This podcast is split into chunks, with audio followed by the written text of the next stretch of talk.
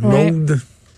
Je sais pas, je sais pas combien de, de, de, de, coches il va falloir que je pète après l'histoire du, du gouvernement Phoenix. Pas, pas dans le sens de euh, je vais péter une coche puis ça va se régler, là, mais tu sais, d'en venir à toujours remettre de l'avant ces histoires-là pour sensibiliser la population, pour démontrer que le gouvernement fait rien là-dedans. Ils ont annoncé des millions et des millions.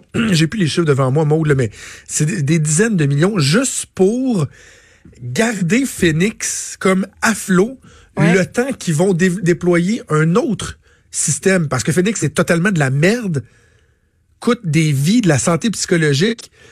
Et là, pendant ce temps-là, ils vont... Puis ils sont pas capables d'essayer d'aider les gens, d'accompagner leurs employés. Tu sais, je regardais Mme Brun, là. On parle d'une affaire de 5000 pièces là. Tu sais, qui l'a mené, là, finalement, à devoir de l'argent, les intérêts, le huissier, les lettres de crédit. Bon ces 5000 pièces, comment se fait-il que le gouvernement qui a pas peur de s'endetter à coût de dizaines, de dizaines, voire 30 milliards par année, là, on augmente la dette, on augmente la dette, puis l'équilibre, on s'en sac. On a un premier ministre du Canada qui nous a proposé dans la dernière campagne électorale de nous payer du camping, sacrament.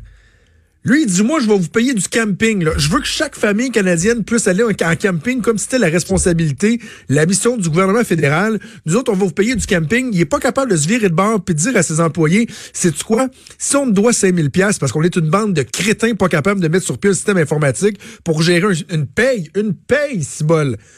On va te l'avancer, ton 5000 pièces le temps que ça se règle on va t'aider, on va envoyer une lettre à tes créanciers pour dire, savez-vous quoi, c'est nous qui avons merdé, c'est nous qui avons eu deux doigts dans le nez, pas capable de régler un problème simple comme juste gérer une paye pour nos employés. Donc, pouvez-vous, s'il vous plaît, ne pas tenir compte de notre incompétence crasse dans le traitement de notre employé, de votre client? Ils sont pas capables de faire ça. Je me mets à la place de Mme Brun et de tellement d'autres.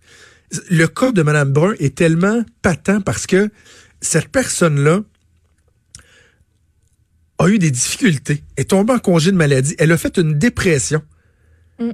As-tu besoin en plus d'aggraver son sort, de nuire à sa réhabilitation parce que son gouvernement est pas capable d'envoyer un Christi de papier qui va lui permettre d'avoir une paye pendant les mois qu'elle est malade, une paye auquel elle a droit, une paye auquel elle a droit parce qu'elle cotise depuis des années justement dans des assurances emploi, des ci des pour pouvoir pallier justement ces situations-là?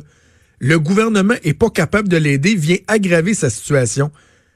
Puis c'est les séquelles aussi dont Mme Brun parle, l'impact ben sur le crédit au long cours. Je, ça m'insulte tellement, là.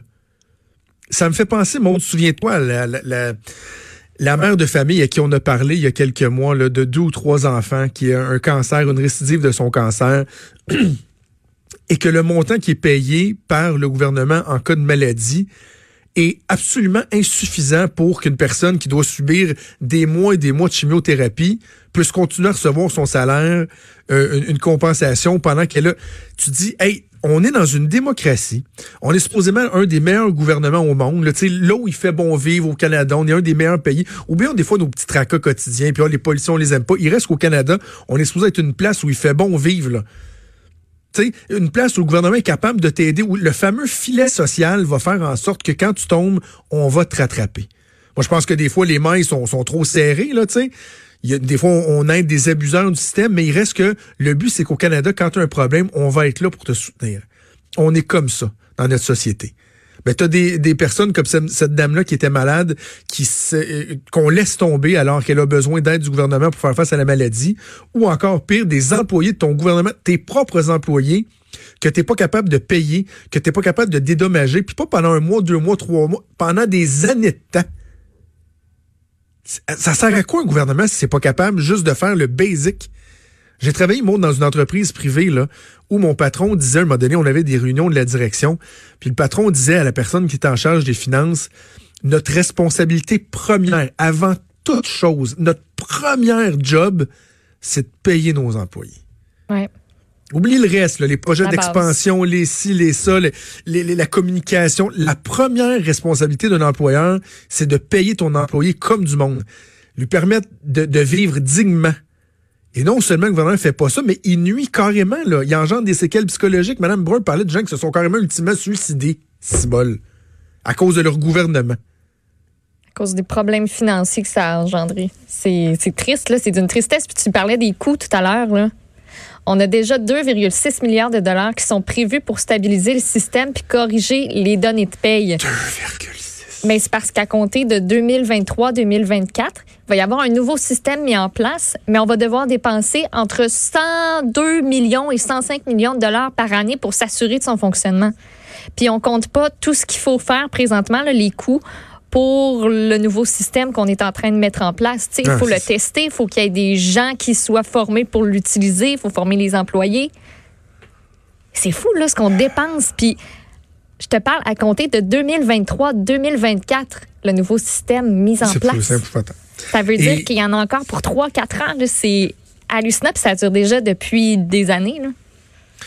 Puis le pire, là, c'est que si on n'en entend pas tant parler que ça de Phoenix, sauf quand les médias en parlent. La raison pour laquelle on n'en parle pas, c'est que c'était l'idée des conservateurs. C'est les conservateurs qui ont mis ça en mm. place, les libéraux qui sont ramassés pognés avec puis qui sont pas capables de le régler. Donc, vous verrez pas Andrew Shea ou le prochain chef, le Peter McKay, ou se lever en chambre puis déchirer leur chemise sur le système de paye Phoenix. C'est eux autres qui l'ont mis là. Ouais. Ça va leur Fait qu'ils sont pas plus fiers. Fait que, tu sais, il, se passe rien. Bref. Je, trouve ça tellement gênant. Puis à ceux là, qui sont porté là, à dire Oh, comment ça se fait qu'il n'est pas capable de payer? Non, non, arrêtez là. Il y a du monde qui font 100, 200 000 par année puis ils trouvent le tour de faire faillite. Là. Fait que, de, de juger une personne qui est plusieurs mois sans avoir de paye et qu'après ça, c'est que c'est l'effet boule de neige, là. C'est que là, tu dois tant, tant, tant. L'argent ben, commence à rentrer, mais pas assez pour payer ce que tu devais, payer les intérêts sur ce que tu devais, etc. Puis à un moment donné, c'est un cercle vicieux, là. Ah oui, tu, tu maintiens ton train de vie quand même. Et pendant ce temps-là, Justin Trudeau, lui, promet du camping pour tout le monde. Ça va bien. Bougez pas.